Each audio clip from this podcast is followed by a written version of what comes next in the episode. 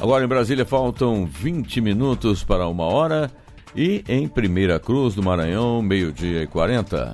Eu sou Dilson Santa Fé, estamos de volta com as notícias da Amazônia. Operação no Mato Grosso apura denúncias relativas à suspeita de desvio de verbas do Detran do Estado. Juliana César Nunes tem mais detalhes ao vivo. Uma boa tarde, Juliana. Boa tarde. A Polícia Civil do Mato Grosso realiza nesta segunda-feira a Operação Bereré. O alvo é uma possível organização criminosa que atuava junto ao DETRAN, Departamento Estadual de Trânsito, para desviar recursos públicos. Ordens judiciais de busca e apreensão expedidas pelo Tribunal de Justiça de Mato Grosso estão sendo cumpridas em Cuiabá, Sorriso e Brasília. A polícia mantém o nome dos investigados sob sigilo, mas a reportagem confirmou com as assessorias dos deputados estaduais Eduardo Botelho e Mauro Save, ambos do PSB, que os gabinetes deles passam por ações de busca e apreensão. Botelho é o presidente da Assembleia Legislativa do Estado. Um ex-deputado federal, servidores públicos, empresas e particulares também estão sob investigação. A delegacia especializada em crimes contra a administração pública atua na Operação Bereré, em conjunto com o Núcleo de Ações de Competência Originária do Ministério Público Estadual. A força-tarefa envolve aproximadamente 200 integrantes, incluindo delegados de polícia e promotores de justiça. Voltamos ao estúdio. Ok, muito obrigado pelas informações. Juliana, o uso do capacete poderia ter evitado a maior parte dos acidentes de trânsito com motociclistas registrados em 2017 no Pará.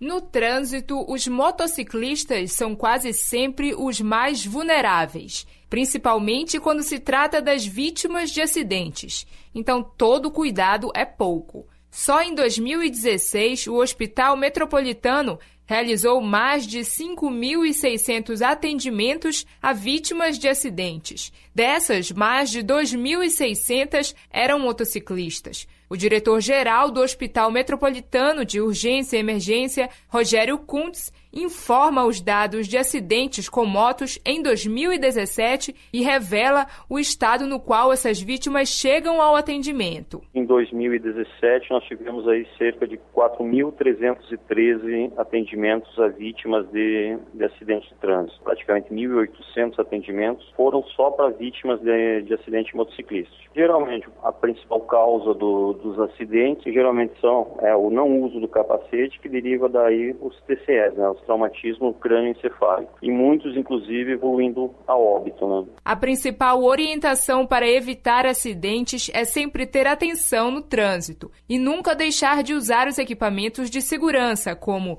o cinto ao dirigir carros e o capacete ao pilotar as motos. De janeiro a setembro de 2017, a Superintendência de Mobilidade Urbana de Belém autuou mais de 8.100 motociclistas por condução de moto sem utilizar o capacete.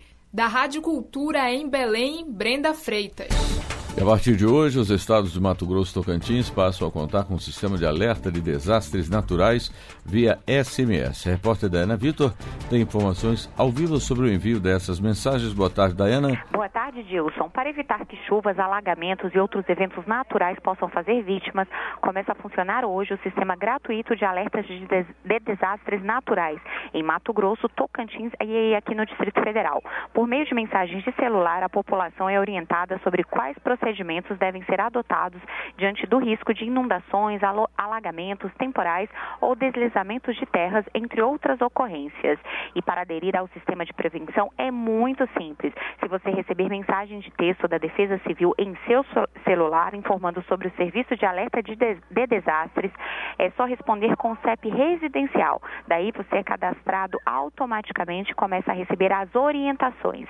Caso não chegue nenhum SMS, é possível aderir ao sistema sistema mandando mensagem de texto com o CEP de casa para o número 40199.